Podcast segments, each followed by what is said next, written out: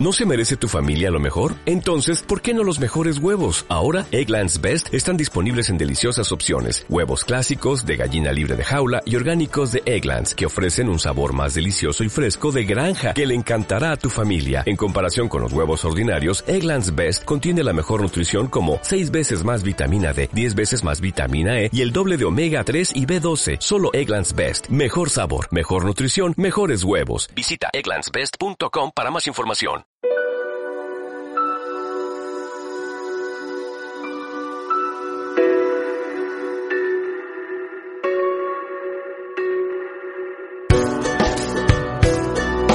¿Qué tal? Bienvenidos. En Y ahora qué, seguimos recibiendo a grandes periodistas de España para charlar con ellos sobre nuestro país, su presente, su futuro y sus medios de comunicación. Ya sabéis que podéis escuchar estos programas y suscribiros en iBox, Spotify, Apple Podcasts y también en YouTube. José Ignacio Ver, todo tuyo. Muchas gracias, Pablo. Enseguida vamos a hablar con uno de los grandes nombres de la historia del periodismo en España. Así, tal cual.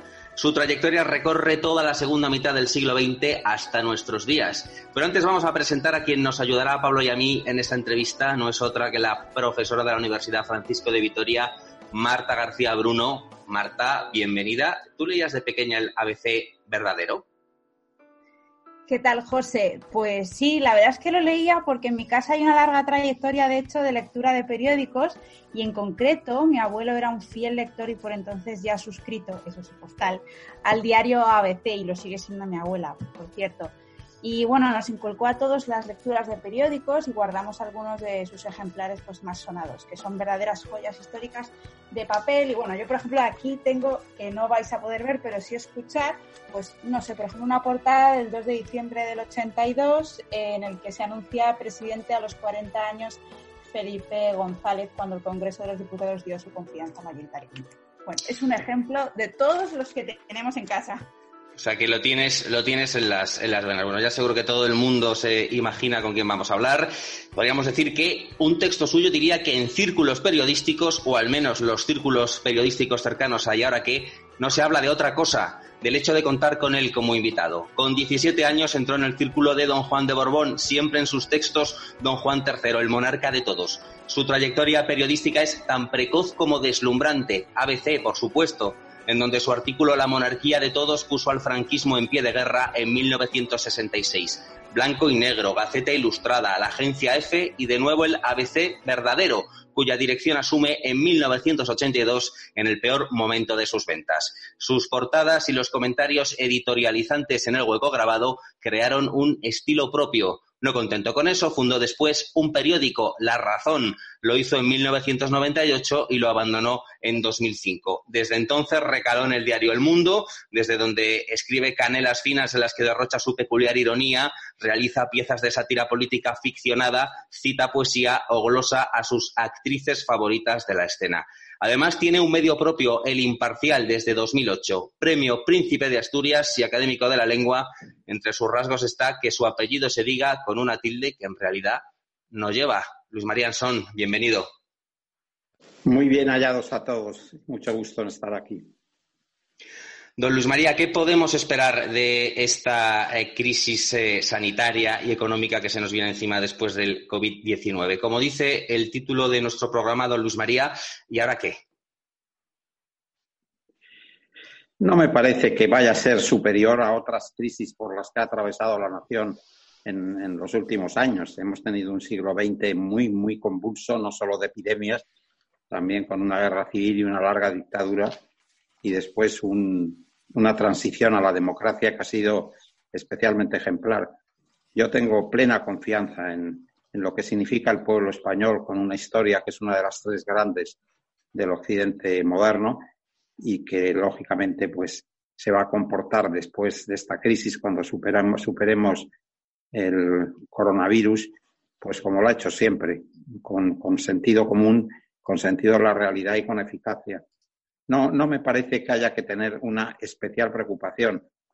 Efectivamente, la, crisis es muy dura, no solo para España, como es mundial, va a repercutir sobre nosotros, pero yo creo que nuestra sociedad, nuestro pueblo, tiene resortes suficientes para poder mirar con optimismo el futuro. Don Luis María, si atendemos a sus eh, canelas finas de los eh, últimos días, eh, en algún sentido se le ha señalado mucho sus, de alguna manera, elogios a Pablo, a Pablo Iglesias. Separa usted mucho en esta crisis el papel del vicepresidente. Dice que el, problema es únicamente Pedro Sánchez. Si quiere, hablamos de eso, pero en cualquier caso, lo que sí queríamos preguntarles si esta crisis le ha hecho más fácil o más difícil el reto ante el folio en blanco.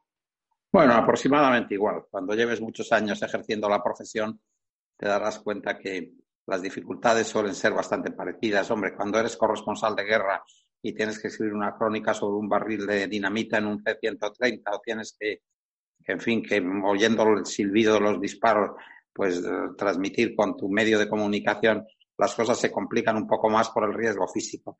Pero lo demás viene a ser lo mismo. Y con relación a lo que has dicho de Pablo Iglesias, sí quiero decir algo. Mira, yo creo que Pablo Iglesias, que es un profesor universitario, es un hombre muy culto, es un hombre que, en fin, un, un político de gran envergadura y es un hombre que nunca nos ha engañado a nadie. Siempre ha defendido lo que defiende, eh, ha sido enormemente coherente con la ideología que tiene, que es la contraria a la que tengo yo. No es que yo simpatice con su ideología, sino que estoy en, en las antípodas. Pero a mí nunca me ha engañado. Yo siempre he sabido lo que va a hacer Pablo Iglesias y lo ha hecho siempre con sentido de la responsabilidad, con seriedad y con altura. Quien nos ha engañado, la verdad es que es, es que ha sido Pedro Sánchez, es político que tiene evidentes cualidades porque es un político roca capaz de resistirlo todo, pero que efectivamente pues hace dos años decía que jamás tendría un acuerdo, haría un acuerdo con Bildu y lo acaba de hacer y que en septiembre pasado, que es hace bastante poco tiempo, aseguraba que naturalmente que estaba en contra de cualquier incorporación de Pablo Iglesias al gobierno, porque eso significaba que los españoles no podrían dormir. Eh, y sin embargo, pues luego hizo lo contrario. Es decir, el problema en estos momentos, en la actual alianza de gobierno que tenemos, no es Pablo Iglesias. Pablo Iglesias sabemos lo que piensa, sabemos cómo lo defiende, es un gran dialéctico y es un hombre muy serio y muy coherente en las ideas que tiene y que tiene todo el derecho a tenerlas y dentro de la monarquía de todos esas ideas caben. El problema que tenemos es, es Pedro Sánchez, que nunca estamos muy seguros si lo que nos dice es verdad o no es verdad, si nos está engañando o nos está embaucando, o si va a mm, cumplir con los compromisos eh, que está contrayendo. Y eso yo creo que la mayor parte, no solo de los políticos españoles, ni no solo de los periodistas españoles, sino también de los ciudadanos, empiezan a tener ya una idea, una idea clara de cuál es la fórmula de gestionar y de actuar del presidente del gobierno actual. Habla usted de gestionar, don Luis María, esa faceta de alguna manera también le ha tocado a usted, en tanto que director de periódico, no sé en esta crisis económica que va a venir eh, ya mismo, ¿cómo cree que va a afectar a los medios y si, y si piensa que tenemos que hacernos a la idea de ver cómo cierran algunos de ellos? Mira, lo primero es que a mí me abruman mucho todos los elogios que habéis hecho y, también el que, el que se pongan de relieve determinadas cuestiones de mi vida profesional. Las personas que me conocen saben muy bien que yo no soy nada más que un profesional del periodismo, enamorado de la profesión y que no ha hecho nada más que trabajar intensamente a lo largo de toda su vida, que es ya muy dilatada. ¿eh? Por lo tanto, una vez dicho eso, porque no me gustaría que trasladar a los espectadores un poco la idea de presunción que es bien ajena a mí, porque ya vuelvo a repetir, yo no soy nada más, soy un profesional de la clase media española que, se ha pasado toda su vida trabajando. Mira, yo creo que la actual situación es muy dura y muy crítica para los medios de comunicación porque significa un cambio muy radical de, no del ejercicio de la profesión, pero sino de los vehículos que la profesión utiliza para llegar a los, a los lectores, a los espectadores. Eh, tenemos que tener en cuenta, y creo que esto vale la pena reflexionar sobre ello, nosotros en la historia de la humanidad tuvimos la edad antigua, tuvimos la edad media, tuvimos la edad moderna y tuvimos la edad contemporánea. Estamos ya en la edad digital. Y la edad digital supone un cambio de fondo desde el punto de vista de la comunicación y desde el punto de vista de la ciencia y de la técnica extraordinariamente profundo. No nos olvidemos que que en estos momentos estamos recibiendo cada 20 minutos unas fotografías del, planeta Marte que está a, no sé, 400 millones de kilómetros de distancia o más, ya no me acuerdo cuántos, pero, pero que en definitiva tarda 20 minutos a 300.000 kilómetros por segundo en, en, llegar a las imágenes. Y sin embargo llegan con absoluta nitidez. No nos olvidemos que en estos momentos estamos hablando por un procedimiento que yo lo estoy utilizando todos los jueves, lo estamos utilizando en la Academia Española y la Academia que se ha estado reuniendo más de 300 años de manera presencial, lo puede hacer ahora de forma virtual y con absoluta eficacia para llegar a las conclusiones que los académicos deben llegar en, la defensa de la unidad del idioma y de, y de su esplendor. Por lo tanto, eh, la circunstancia, por ejemplo, que no te olvides, eh, que nos pasa a todos, porque tú eres muy joven, pero ya lo has vivido eso, es que hace 15 años que está ahí bien cerca, pues resulta que teníamos dos brazos, ahora tenemos tres. Tenemos el derecho, el izquierdo y el teléfono móvil. El teléfono móvil Mm, lo llevan en estos momentos el 80% de los habitantes del mundo y en el teléfono móvil no solo puedes conectar con tu novia o con tu hija que la tienes en la universidad en Boston eh, a 8.000 kilómetros de distancia y que tocas un clic y le estás viendo la cara como yo te la veo ahora a ti y ella me la está viendo a mí y estamos hablando durante media hora y además gratis. Bueno, todo eso son cuestiones tan, tan renovadoras de lo que, de lo que significa el, el, el, ejercicio, por ejemplo, al que te refieres de la profesión. Mira, yo he circulado por 128 países del mundo como enviado especial de distintos medios, especialmente de ABC. E iba siempre con el, el Casares. El Casares era un diccionario de la Academia Española precedido por un pequeño diccionario de sinónimos y de antónimos que te, te permitía pues eh, eh, trabajar con más facilidad en las crónicas.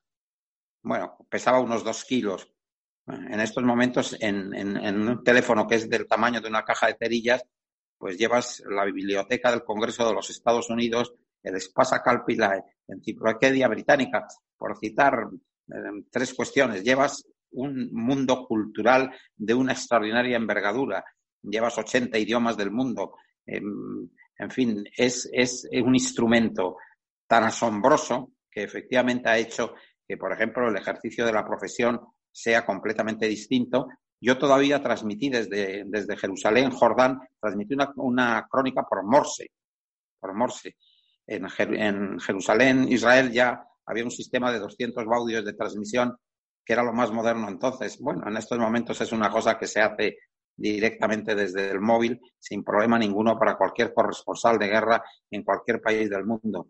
Es decir, esa transformación ha sido muy grande. Lo que no se transforma para nada es el trabajo nuestro, de los periodistas, que es descubrir la noticia, pegar la nariz al suelo y seguirla como un sabueso, contrastarla por dos o tres vías y después lanzarla al, aire sin saber muy bien el rumbo que va a tomar en el periódico impreso, en el periódico hablado, en el periódico audiovisual o en el periódico digital.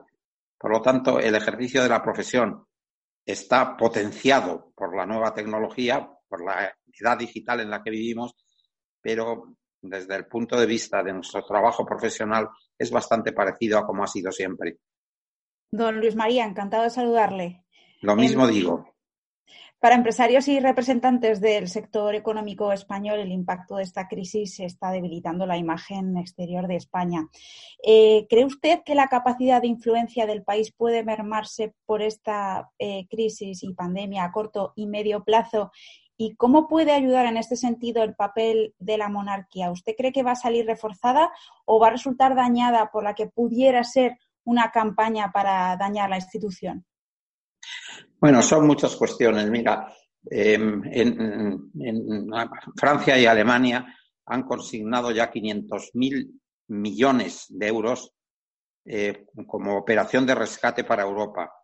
De lo, es evidente, según los informes del Banco de España, de que nuestra nación va a necesitar eh, acudir a ese rescate para salir del impacto extraordinariamente negativo que ha producido en nuestra sociedad y en nuestra economía el, coronavirus. El problema está en que si tenemos un gobierno que sea capaz de poder llevar adelante esas ayudas que necesitamos de Europa. Ni Macron ni Merkel parecen estar dispuestos a ayudar a un país en cuyo gobierno hay ministros comunistas que tienen todo el derecho a hacerlo y que vuelvo a repetir y que caben perfectamente dentro de la monarquía de todos. Pero es bastante lógico que quien da el dinero quiera dar el dinero para no para que se derroche en un gasto superfluo, sino para que se invierta en un gasto productivo y para que se atenga a las directrices generales en las que se desarrolla la Unión Europea. Por lo tanto, la incógnita que tenemos de cara al futuro es que con el gobierno que en estos momentos preside Pedro Sánchez y que sin duda alguna tiene cualidades evidentes, pero que tiene también defectos y compromisos muy eh, específicos, pues se va a ser posible recibir esa ayuda europea.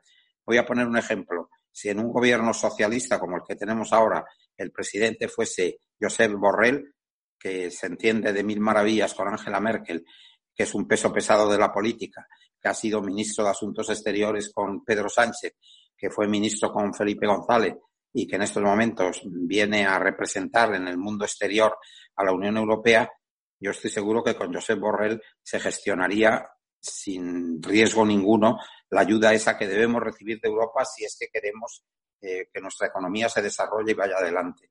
Con el actual gobierno, yo creo que la objetividad exige decir que no va a ser nada fácil. No digo que vaya a ser imposible, pero que no, que no va a ser nada fácil. Y hoy, por muchas razones, y de una manera muy especial, porque alguno de los renglones principales de la economía española, como es el turismo, está tiritando, parece completamente claro que necesitemos el rescate europeo y la ayuda europea. Y no estoy muy seguro de que el actual gobierno esté en disposición de recibir esa ayuda, que es una ayuda que eso hay que reconocer, que Pedro Sánchez lo planteó así y así ha sido, que no es un préstamo que hay que devolver, es una subvención a fondo perdido, de manera que recibiríamos el dinero que recibamos de Europa sin necesidad de devolverlo y que supone una inyección para la economía española que nos puede hacer salvar este bache en el que estamos viviendo prácticamente ya tres meses y que lógicamente se va a prolongar bastante. De todas maneras, a mí no me gustaría que se desprendiese de mis palabras una idea pesimista.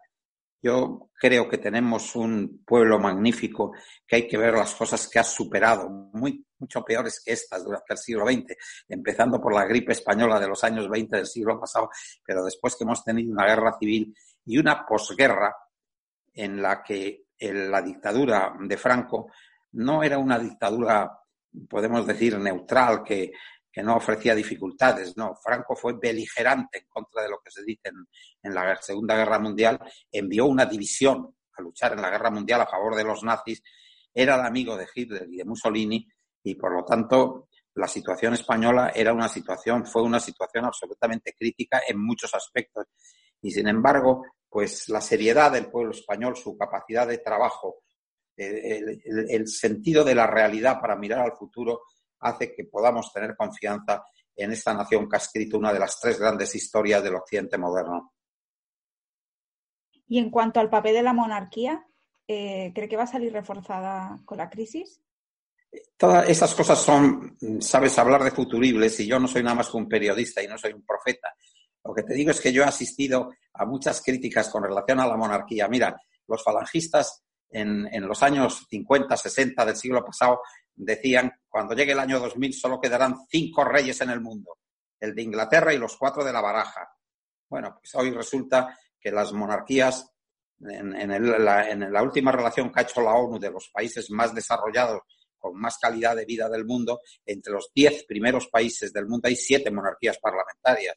Y yo creo que en país, los países políticamente más libres del mundo, socialmente más justos, económicamente más desarrollados, culturalmente más progresistas, pues son las monarquías democráticas, son las monarquías parlamentarias como Suecia, como Noruega, como Bélgica, como Holanda, como Luxemburgo, como Inglaterra, como Japón, como Australia, como Canadá y por supuesto también como España. Por lo tanto, tú seguramente mm, tendrás en la cabeza cómo cuando se restablece la monarquía en don Juan Carlos, a don Juan Carlos los falangistas le llamaban Juanito el Breve. Y, y Mitterrand decía que menudas piernas las de un cojo que corre hacia el vacío. Y después de eso, todo el mundo decía que era Juan Carlista, pero que la monarquía terminaba con don Juan Carlos, que era inviable. Cuando se casó, me acuerdo, el príncipe de Asturias, todo el mundo decía, doña Leticia nunca llegará a ser reina. Es evidente que la monarquía está sufriendo en estos momentos una campaña de acoso que está muy determinada donde está, pero yo creo que sigue gozando hoy sustancialmente de, el, apoyo de la mayoría del pueblo español. Cuando don Juan Carlos pronunció aquella frase en la cumbre iberoamericana de Chile, que recordarás, diciéndole a Chávez, ¿por qué no te callas? Pues resulta que desde la izquierda de Carlos Fuentes a la derecha de, de Vargas Llosa, todo el mundo apoyó y elogió lo que don Juan Carlos había dicho. Claro, todos menos Chávez. Chávez, que disponía de mucho dinero con el petróleo, desde ese momento ha estado, estuvo financiando, y su sucesor Maduro hace lo mismo, una campaña para desacreditar, en primer lugar, a don Juan Carlos y como rechaza a la monarquía española. Don Juan Carlos, yo creo que no lo sé, no hago nada más que especular sobre eso, tuvo conciencia de lo que estaba ocurriendo y hace cinco años, pues, tomó la decisión de abdicar y dejar la corona en una persona que es intachable en todo sentido, que es el, actual rey de Felipe VI. ¿Qué futuro le espera a la monarquía? Pues en principio, salvo que eh, ciertos sectores de la política española, con todo derecho, decidan continuar y alentar una campaña contraria a la institución monárquica, pues le espera el mismo futuro que más o menos tienen hoy las monarquías en Europa, que es, en fin, ser los árbitros eh, y los moderadores de la situación política y los representantes de lo que es la historia de la nación, el sufragio universal de los siglos. Es que cuando se habla de la monarquía hay gente que cree que es que el rey nombra a todo el mundo y puede hacer, el rey no puede nombrar ni al subdirector general de correo, el rey es un rey parlamentario en que yo creo que el pueblo español muy inteligentemente en el año 78 le quitó todos los poderes que tenía heredados de Franco y le dijo, usted no tiene nada más que la capitanía de las Fuerzas Armadas y después en la función de arbitraje y de moderación entre instituciones, cosa que han hecho admirablemente bien, aparte de la representación exterior de España. Bueno, son unas funciones muy importantes en la vida de un país, pero no son unas funciones en fin, que exijan un debate especial ni unas condiciones especiales. Yo creo que las monarquías están muy bien pensadas. Mira, cuando el último referéndum que ha habido, monarquía o república, fue en Australia, porque hubo un personaje, precisamente los medios de comunicación, que se había hostilizado mucho con la reina y entonces em, em, consiguió que se plantease ese, ese dilema, ¿no? De decir, bueno, ¿qué vamos, monarquía o república? Por más del 80% del pueblo australiano, que es el pueblo más moderno del mundo, respaldó a su monarquía. Porque al final lo que decía es que esta señora rara que tenemos a 15.000 kilómetros de distancia tiene la ventaja que no ha sido elegido por nadie y cuando tiene que ejercer esa función de la jefatura del Estado, del arbitraje y de la moderación, pues resulta que lo puede hacer mejor que nadie porque no está dependiendo de nadie. Y eso es algo conveniente y como es solamente esa la función que tiene, pues lo que decidimos es mantenerla. Me parece que así es como es necesario abordar el sentido de la monarquía. Te voy a decir además algo por añadidura, porque no solamente se queda en eso la monarquía. Mira, en una mm, democracia como las que vivimos, la soberanía nacional reside en el pueblo, el rey está para el pueblo y no el pueblo para el rey. Pero bueno, hay que convenir que además del poder legislativo, del poder ejecutivo y del poder judicial, que son los tres poderes que deben respetarse entre ellos y ser independientes, existe un poder histórico, que es cuando eh, el, pueblo tiene vinculado en una persona el interés de la nación y que en un momento determinado puede ser muy útil. Te voy a poner un ejemplo. estamos en, en el mes de agosto de 1945, el 6 de agosto. Los norteamericanos lanzan su primera bomba atómica sobre Hiroshima y tres días después sobre Nagasaki. Y el emperador rasgó su cortina de crisantemos y por primera vez habló al pueblo japonés para decirle que había que rendirse. Cualquier japonés que hubiera dicho eso lo hubieran fusilado por alta traición. Pero era el emperador, el descendiente de Jimmu Tenno, que reinó en el 660 a.C. y que de padres a hijos han tenido esa dinastía hasta nuestros días. El pueblo japonés no podía pensar que el emperador podía pedir una cosa contraria al interés de Japón y, por lo tanto, decidieron apoyar a su emperador y rendirse. Eso significó que muy probablemente Japón eh, eh, eh, evitó la muerte de 20 millones de japoneses y muy probablemente los norteamericanos de 4 o 5 millones de norteamericanos, porque los japoneses hubieran resistido en Tokio como Hitler resistió en su búnker de, Berlín. pero ese poder histórico salvó al Japón de ese desastre. Y cuando mm, Truman le exigía, le exigió a MacArthur de que había que, condenar por genocida y, liquidar al emperador del Japón, lo que MacArthur contestó es, gracias al emperador del Japón hemos salvado la vida de millones de americanos y gracias a la actitud del emperador del Japón, este es un país que tiene un norte porque lo que decide el emperador y las posiciones del emperador son atendidas por el pueblo japonés. Por lo tanto, eso mismo podríamos decir, tú lo conoces muy bien eso, pues en la Guerra Mundial en 1940, en el mes de junio, Churchill lo cuenta en sus memorias, se fue a ver al rey para decirle que había preparado un crucero y unas fragatas para llevar al rey, a la familia real, a Canadá e instalarse en el Palacio Real en Montreal y no sufrir los bombardeos. Y el rey, que es el padre de la actual reina de Isabel II, le dijo al primer ministro, por primera vez, le voy a desobedecer. Eh, eh, me voy a quedar en Inglaterra, me voy a quedar en Londres y me quedo en mi casa, que es Buckingham. Además, yo vivo en un piso alto, duermo en un piso alto y voy a seguir durmiendo ahí. Churchill dice en sus memorias que se dio cuenta de lo que eso significaba, se fue a la radio, entonces no había televisión, se fue a la radio a decir al pueblo británico hay que hacer lo que dice el rey, tenemos que resistir aquí en los valles, en las colinas, en las calles, en todos los lugares a lo que se nos viene encima con los bombardeos, con los bombardeos de la aviación alemana. Ese, ese poder histórico yo creo que sigue siendo muy útil y que por eso existen las monarquías que existen, que las monarquías han sido diferentes según los tiempos, como es natural. Yo muchas veces la comparo con una copa, pues cuando la nación ha necesitado alimentarse, pues ha puesto leche en la copa, cuando ha querido alegrarse, pues se ha puesto un licor o ha puesto un vino, y, cuando ha, querido saciar la sed, pues ha puesto agua. En definitiva, lo importante en estos momentos es esta afirmación. ¿eh? Eh, la ley es la expresión de la voluntad general libremente expresada, la soberanía nacional reside en el pueblo, no en el rey, y es el pueblo el que dice las funciones que debe desempeñar el rey para resultar útil a la sociedad. Y efectivamente, la circunstancia especial histórica de que no tenga que ser elegido por nadie hace que el rey pueda desempeñar algunas funciones de una manera más eficaz que lo podría representar un personaje político. ¿Quieres que te ponga un ejemplo? Mira, en, tiempos de Felipe González, el presidente de la República hubiera sido Narcís Serra y en tiempos de José María Aznar hubiera sido Federico Trillo. Fueron los dos presidentes del Parlamento.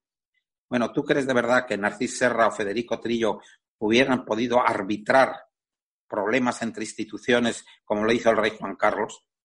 Naturalmente que, los, que el Partido Popular hubiera rechazado siempre cualquier mediación por parte de Narcís Serra y viceversa, los socialistas no hubieran aceptado nunca una mediación de Federico Trillo. Por lo tanto, la monarquía, cuando se reflexiona sobre ella seriamente como una ciencia política, es una cosa perfectamente defendible y perfectamente explicable. Lo que no es, eh, la puedes extender a todos los sitios. La monarquía necesita a veces muchas décadas y muchas veces siglos para convertirse en aquello que debe ser. Sabes que es en ese mm, poder Em, histórico. En España, cuando se restaura la monarquía, no hay monarquía, es mentira. Es una restauración bastante artificial, además ni siquiera en la persona que era el titular de la corona, que era don Juan III y no don Juan Carlos I. ¿Qué es lo que, qué es lo que ocurre? Que cuando viene el 23F, el pueblo español tiene conciencia clara de que el 23F no fue una sublevación contra don Juan Carlos. Y sin embargo, encontró que el rey defendió la Constitución, se puso su uniforme de capitán general de los ejércitos y desde la televisión ordenó a los militares sublevados que regresaran a sus cuarteles, salvando así para España la democracia y la libertad. Desde entonces, sí, la monarquía vuelve a ser un poder histórico en España y yo creo que es muy conveniente para nuestra nación el que se mantenga la monarquía a pesar de los embates que por esta circunstancia de la dictadura venezolana pues está en estos momentos padeciendo. A mí me gustaría preguntarle por el mundo de la cultura, aprovechando que también usted está en relación con él a través del cultural. Me gustaría preguntarle por dos partes. Por un lado, a un nivel económico, si el mundo de la cultura se va a ver resentido después de este tiempo y sobre todo, eh, en lo más personal, si ir al teatro o al cine va a volver a ser lo mismo después de, estos tiempos. Y por otro lado, desde el punto de vista de la inspiración. Eh, yo me acordaba de el de Cameron, en 10 días, pues 10 jóvenes en Florencia durante la peste negra eh, crean 100 cuentos Ahora mismo tenemos a todos los creadores encerrados en sus casas durante dos meses. Eh, ¿Podemos asistir a un momento de explosión de la creación artística? No, no tengo información suficiente para decírtelo. Supongo que es cierto lo que dices, que muchos creadores en literatura, en música, al estar encerrados en casa, pues mm, habrán dedicado más horas a, la creación literaria o a la creación musical o, o, en fin, a la creación artística. Pero, en fin, es una de las cuestiones, ha sido muy poco tiempo, no nos olvidemos que en el fondo llevamos dos meses, pero es posible que sea así, como dices. Otra cosa es la cuestión de la cultura en general. A mí me parece que uno de los errores máximos que ha cometido España en esta etapa tan sustancial de la democracia española ha sido que la atención a la cultura no, no, no se ha manifestado de forma suficiente. Ha habido gentes de mucho relieve que sí han atendido a la cultura, ha habido gentes que, se han preocupado por ella, pero en líneas generales la cultura ha sufrido de un abandono lamentable. No hay nada más que explicar y que no esto no creo, quiero que sirva de crítica personal a él, de que Mariano Rajoy estuvo ocho años como presidente del gobierno y nunca fue a un teatro y nunca acudió a la Academia Española, por poner dos ejemplos, cosas que no había ocurrido con ningún jefe de gobierno. A mí me parece que la cultura española está desatendida en todos sentidos. Y quiero afirmar algo que dentro de eh, las distintas variedades que deben tener estas afirmaciones, que no deben ser rotundas, mira, España puede ser que esté hoy entre el puesto 10 y el 12 como potencia económica en el mundo. Como potencia cultural estamos entre el tercer y cuarto lugar. Y si analizamos la cultura española, que sea la cultura en español, es decir, España e Iberoamérica, disputamos el primer lugar a la cultura sajona. No, no, no, no debemos olvidar lo que, lo que significa la cultura española en los últimos 100 años, que tú dices la pintura, pues no usted en la pintura pues mm, tenemos, si hay que citar a 12 pintores, tres o cuatro son españoles. Muy probablemente está Picasso, está Miró, está Gris, está Dalí, está Sorolla, ¿eh? pero lo mismo nos ocurre en la música, lo mismo nos ocurre en la escultura, lo mismo nos ocurre en la arquitectura, donde hemos tenido probablemente el arquitecto uno de los tres o cuatro arquitectos más sobresalientes del siglo XX, que es Gaudí. ¿Para qué vamos a hablar de, la literatura? Tú piensas que tenemos 11 premios Nobel en español, cinco españoles, cinco iberoamericanos y uno que es peruano y a la vez es español como es Mario Vargas Llosa. Por lo tanto, la, España es una gran potencia cultural. Tenemos un idioma. Yo no soy nada chauvinista, el inglés es el 70% y como idioma internacional en el mundo, pero el español es el segundo idioma del mundo. Cuando se habla mucho del chino, se olvida que chino es un China es un enjambre dialectal y que además no es un idioma internacional, porque el chino se habla en China en cambio, el español se habla en 24 naciones y, constituye el gran, el gran, tesoro cultural de, España que no está siendo suficientemente protegido por las, por, las decisiones públicas como debiera ser. Pero en todo caso, eh, ahí está. Y la realidad es que eh, culturalmente em, eh, somos, seguimos siendo una gran potencia. Me dices, ¿qué va a pasar con el coronavirus? Pues mira, desde el punto de vista económico, la cultura sale notablemente dañada. No nos olvidemos que, los cineastas no pueden rodar, que los autores de teatro no, no pueden estrenar sus obras, que actores y actrices no, no, tienen ocasión de representar sus papeles, que las galerías de arte están cerradas, que los pintores no pueden exponer, y aunque se produzca en estos meses en casa que cada uno pueda hacer un esfuerzo de creación, la realidad es que económicamente la cultura sale dañada y precisa de un apoyo y de un apoyo notable. Y en, principio se había olvidado completamente y tuvo que venir Echanove, que hizo unas declaraciones perfectas y que movilizaron a una parte de los escritores y de los actores y actrices españoles para dirigirse al ministro de Cultura y decir que ya estaba bien, que de alguna manera el gobierno tenía que ocuparse de, la situación lamentable en que estaban pasando muchos de los artífices de la cultura en España. Por lo tanto, económicamente yo creo que la cultura española sale dañada de este envite y que esperemos que, ahora se ha hecho un decreto, confiemos en que eso derive en una ley que sea más extensa y que, y que se arbitren unas ayudas a la cultura más razonables. Y, y, desde el punto de vista de lo que tú has significado antes la creación, pues seguramente tienes razón y, y de pronto nos podremos encontrar con una cantidad de obras de teatro estupendas que se han escrito durante la pandemia o con sobre todo los poetas. A lo mejor tenemos una docena o media docena de premios a Donais en muy poco tiempo porque, porque los poetas pues, pues han exacerbado su sensibilidad y han creado eso que en definitiva es la poesía o que es la gran literatura, que es la expresión de la belleza por medio de la palabra.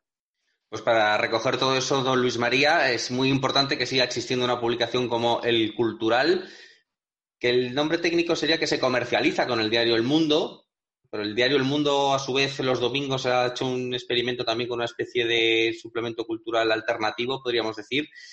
No sé qué futuro cree que le espera una publicación como el, el Cultural, dado el futuro que le espera a la propia industria cultural después de esta crisis.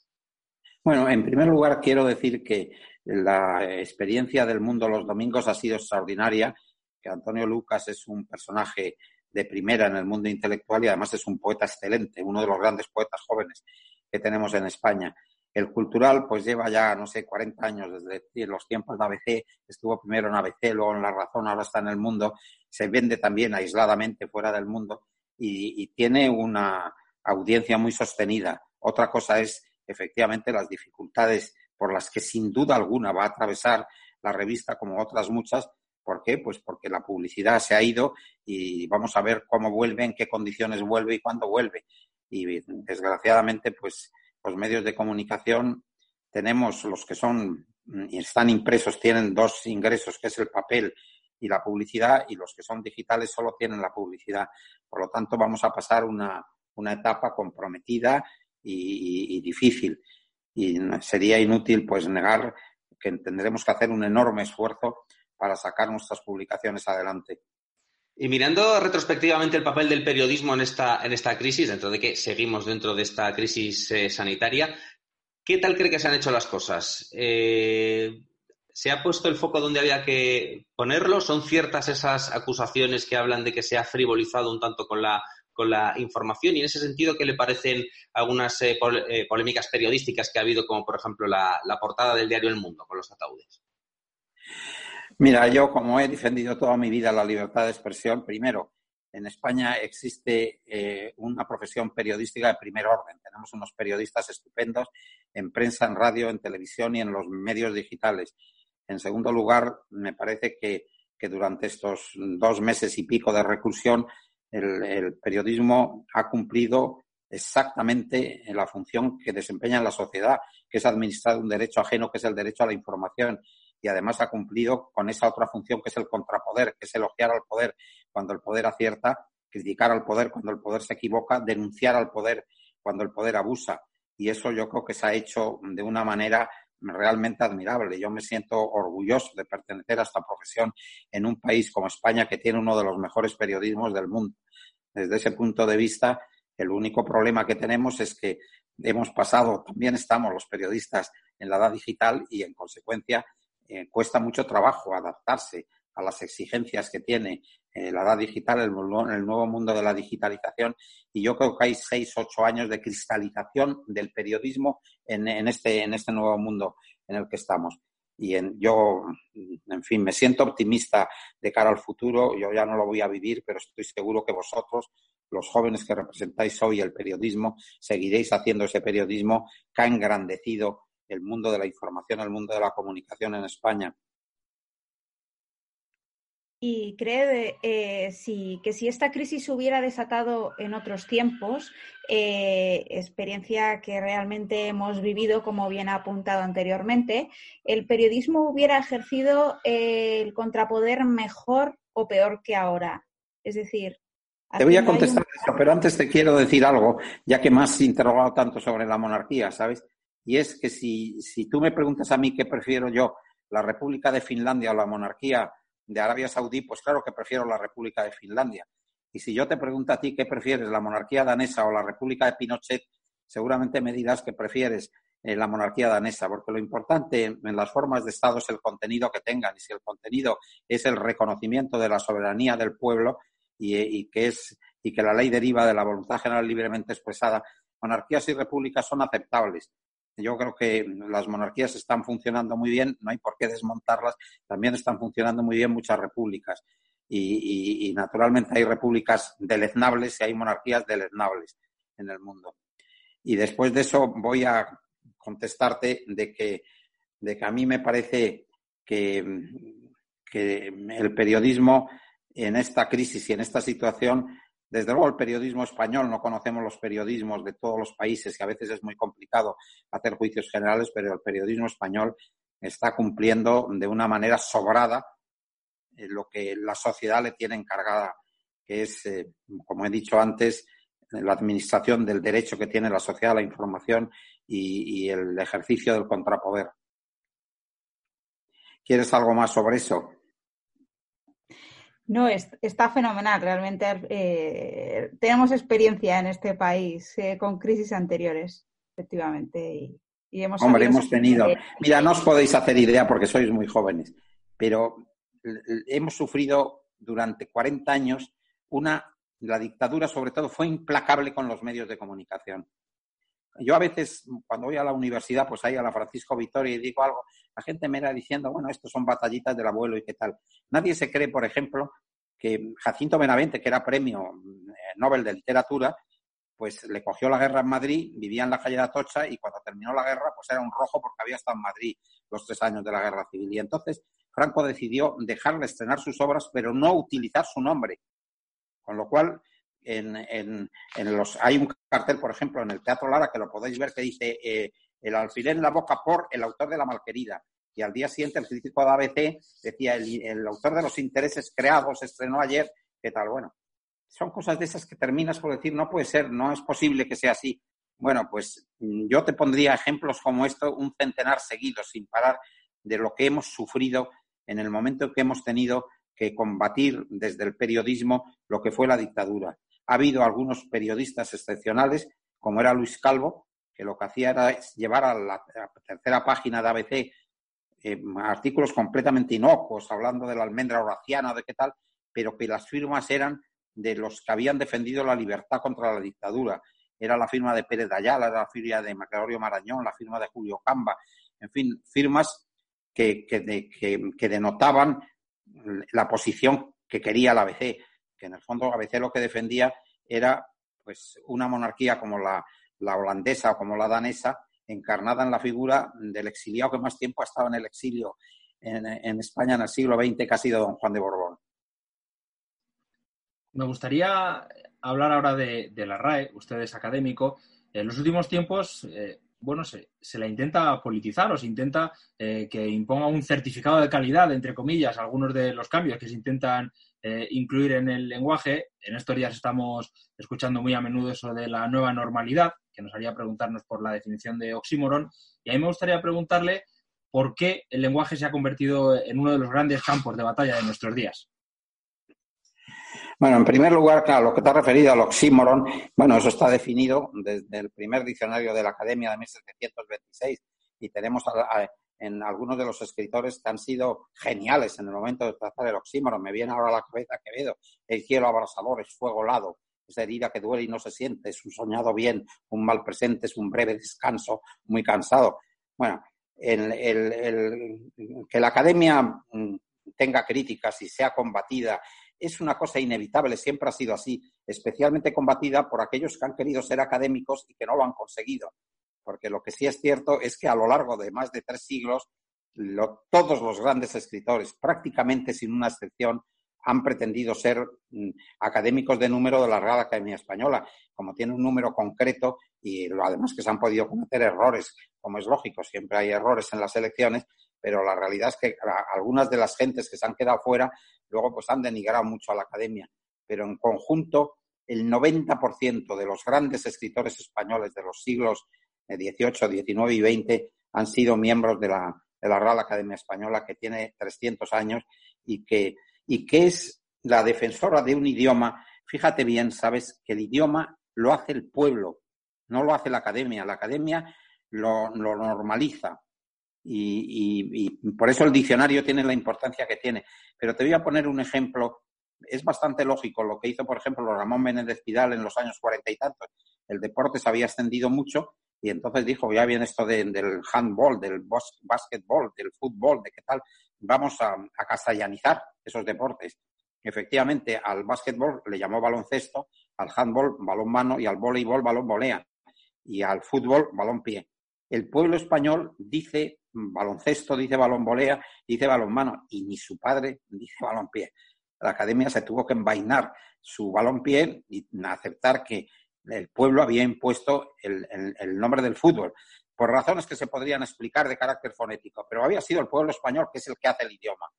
Y bueno, dentro de eso, ahora tenemos, por ejemplo, pues un exceso de anglicismos. Estamos siempre hablando del fake news. Bueno, nosotros tenemos una definición que coge la hora y mírala en el diccionario de Bulo, que es exactamente lo que es fake news en una sola palabra y muchísimo más claro y con una expresión castellana 100% que es Bulo. Yo creo que tenemos un idioma verdaderamente maravilloso. Ten en cuenta que es un idioma en el que escribe Cervantes, pero también Jorge Luis Borges y en el que escribe Federico García Lorca, pero también Pablo Neruda, y en el que escribe Valle Inclán, pero también Miguel Ángel Asturias. Es decir, nosotros vamos a ser lo suficientemente humildes para reconocer que hoy el español de los españoles de España es solo el 8% de nuestro idioma. El, el, el 92% es el idioma que procede de los países que tienen como idioma oficial y como idioma general el idioma español, que muchos hay muchas jergas, pero también han mejorado el idioma, lo han enriquecido, lo han engrandecido. No, a mí me parece que, en fin, que la, mira, más te voy a decir algo que, no me gustaría que se, que, que se quedase fuera del contexto. La Academia Española es la única institución que queda del siglo XVIII que conserva mando real sobre los países que formaron la España de aquel siglo XVIII. Es decir, lo que se decide en la calle Felipe IV, que ahora se comparte sistemáticamente, porque los medios de comunicación lo permiten, la, nueva tecnología, con las 24 academias de, la lengua, eh, lo que se decide ahí en el salón de plenos de la Academia Española es obedecido por 580 millones de personas. Por nosotros somos 47 millones los españoles, por 580 millones de personas. ¿Y por qué? Pues mira, por una razón que, que hay que decirla porque es completamente clara, porque siempre en la academia, en lugar de política, se hizo ciencia del lenguaje. Y cuando los grandes gramáticos y los grandes lexicógrafos estaban en América, como, como Bello o como Cuervo, resulta que Andrés Bello y Cuervo reconocían que lo que venía de la Academia Española, eso era el lenguaje español, eso era la lengua española. Es decir, eh, yo una de las cosas que más me, gusta de la academia es que cuando uno cruza la puerta de la academia, se han terminado las rentillas personales, las posiciones políticas distintas y ahí nos ocupamos de, la pureza del idioma, de limpiarlo, de fijarlo, de darle esplendor y de mantener su unidad. Yo he combatido durante muchos años, como sabes muy bien, al que yo llamaba el periódico gubernamental, que era El País, pero dentro de la academia, Juan Luis Cebrián, que fue director de muchos años del País, como yo lo fui de ABC, yo creo que nos llevamos divinamente y estamos unidos en la defensa común de ese tesoro cultural extraordinario que tenemos, que es el idioma en que escribió San Juan de la Cruz. Y Sor Juana Inés de la Cruz también. Don Luis María, ¿no cultiva usted ese subgénero periodístico que es el de la participación en las eh, tertulias de radio y televisión? Sí, en cambio, el periodismo de opinión eh, firmado. Eh, sí nos gustaría saber, don Luis María, ¿Cómo cree que le va a afectar esta crisis al periodismo de opinión? ¿Va a tener que prepararse más los temas ahora que están temas de salud y de ciencia encima de la, mesa? ¿Se va a, notar más quién no se los prepara, quién toca de oído cuando opina?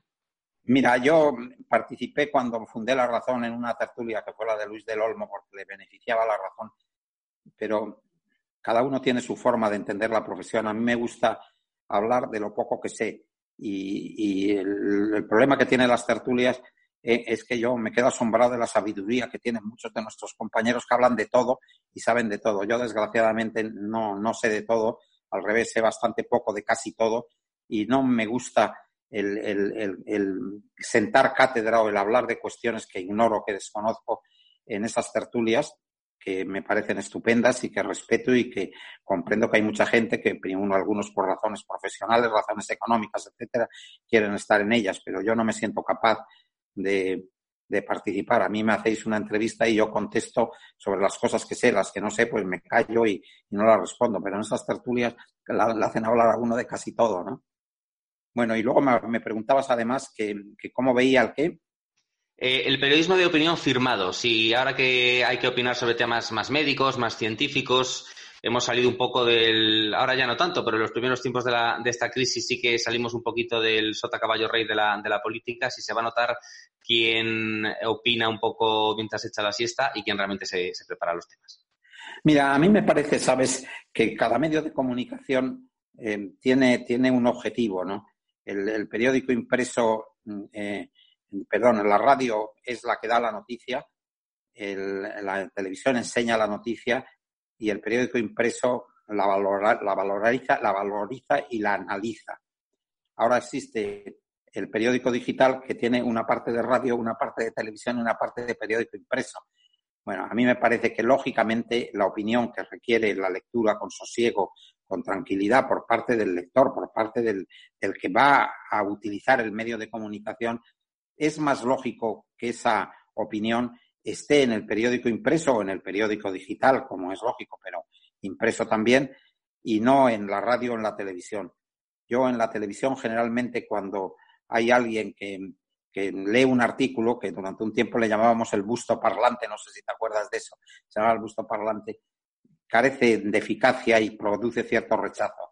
Se ha inventado entonces la tertulia, que generalmente se convierte en un batiburrillo de gentes que se quitan la palabra unos a otros y que hablan alto y que se confunde y que no se les entiende, eh, sin descartar que luego hay tertulias muy serias en que los tertulianos hablan como se debe hablar y respetándose unos a otros. Pero en general viene a ser así. Por lo tanto, a mí me parece que el periodismo de opinión tiene, mantiene el lugar que le corresponde. ¿Por qué? Pues porque, mira, el lector necesita, lo primero, el, enterarse de lo que ha ocurrido. Esa es la noticia. Y, en determinados periódicos sabe que esa noticia ha sido contrastada y que no es un bulo, que no es un rumor, sino que es una noticia real. Después, muchas veces no tiene la idea de qué valor tiene esa noticia. Porque, como es lógico, por ejemplo, pues el que es muy aficionado al fútbol y al Real Madrid le interesa extraordinariamente eh, la noticia relacionada con el jugador del Real Madrid que van a fichar pero bueno, el deporte es mucho más general y muy probablemente en una sección deportiva o en una sección general en un periódico se sabe valorar la noticia y es al director normalmente al que le corresponde decir esto va a portada, esto tiene de verdad importancia, esto tiene alcance. Por lo tanto, la valoración de la noticia es una cosa que agradece el lector. Y luego hay que analizar la noticia.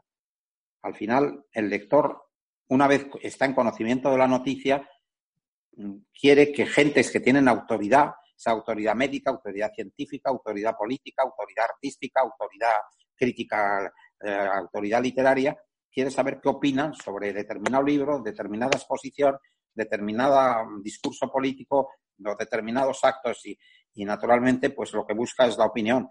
Yo no creo que la opinión en el futuro vaya a decaer para nada. Yo creo que se va a mantener porque nuestra profesión en, esos aspectos tiene pocas variaciones, tiene muchas desde el punto de vista tecnológico.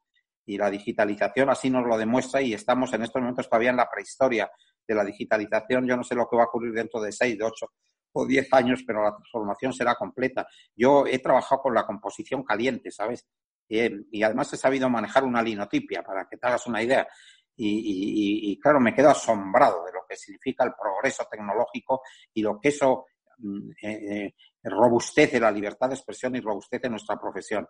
Pero nuestra profesión, la esencia de nuestra profesión, a mí me parece que no ha cambiado y lo que pueden cambiar pues es que tengamos unas promociones de periodistas extraordinarios y otras promociones que sean menos buenos. Tú piensas, por ejemplo, hemos hablado antes de pintura, hombre, nosotros en, el siglo XX tuvimos una explosión de, éxito de, la pintura española tuvimos a Picasso, tuvimos a Gris, tuvimos a Dalí, tuvimos a Miró, tuvimos a Sorolla, tuvimos a Tapies.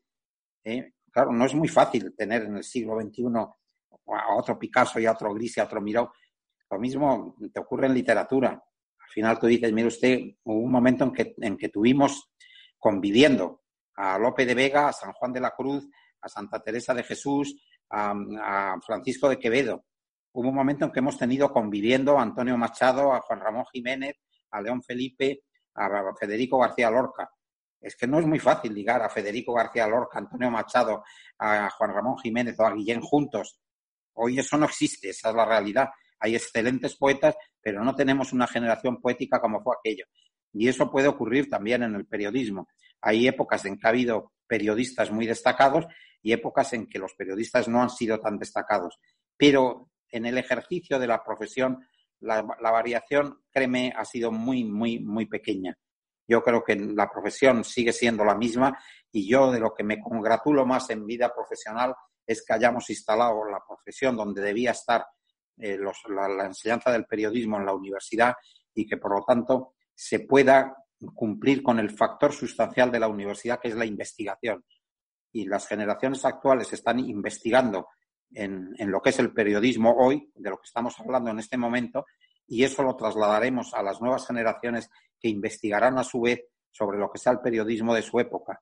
Y de eso, pues resulta que, que tú piensas, por ejemplo, cuando hemos hablado de la aldea global, ¿no? Pues la aldea global, que es un libro del año 34 y que tal, bueno, hoy ha sido tan absolutamente superada que hoy lo que vivimos es en el patio de vecindad global. ¿Eh? Y muchas de las teorías, por ejemplo, de Chomsky, por ponerte uno de los grandes mm, de los grandes reflexionadores sobre el mundo de la comunicación, como lees en estos momentos en España, Emilio Lledó, pues, pues Chomsky le, queda muy poco para no estar completamente sobrepasado en el ánimo de las nuevas generaciones. Bueno, eso es así y ojalá dentro de la universidad se sigue investigando sobre las ciencias de la comunicación, sobre las ciencias de la información. Nosotros no somos nada más que una de las ciencias de la información, que es la información periódica, la información que se da en espacios de tiempo determinados. Hay otras ciencias de la información que no tienen que ver con el periodismo. Somos una de las ciencias de la información. Pero, pero como tal ciencia de la información, a mí me parece que el que esté instalada en la universidad permitirá que personas como tú y como yo, dentro de 40 o 50 años, tengan una conversación como lo que estamos teniendo y puedan hacer una reflexión mucho más profunda y mucho más global sobre lo que es la esencia del periodismo, que no habrá cambiado como tal esencia, pero que sí habrá sufrido muchas modificaciones, alentadas la mayor parte de ellas por las cuestiones tecnológicas. Don Luis María, pues ya para terminar, simplemente, ¿qué tal ha, eh, pasado estas semanas de confinamiento? Nos, imaginamos que echando mucho de menos ir al teatro. Pues sí, ya que me lo dices, es lo único que he echado de menos, de verdad, ¿sabes? Porque el teatro hay que ir a verlo, el teatro no lo puedes ver en televisión y qué tal, el cine sí, pero el teatro no.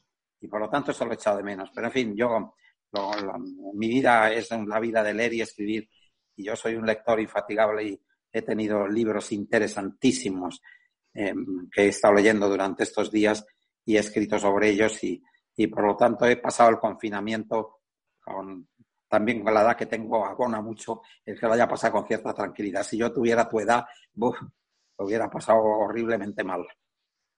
Pero en fin, en todo caso, lo que os agradezco es las preguntas que me habéis hecho y eh, la objetividad de vuestro programa y os felicito para que sigáis así.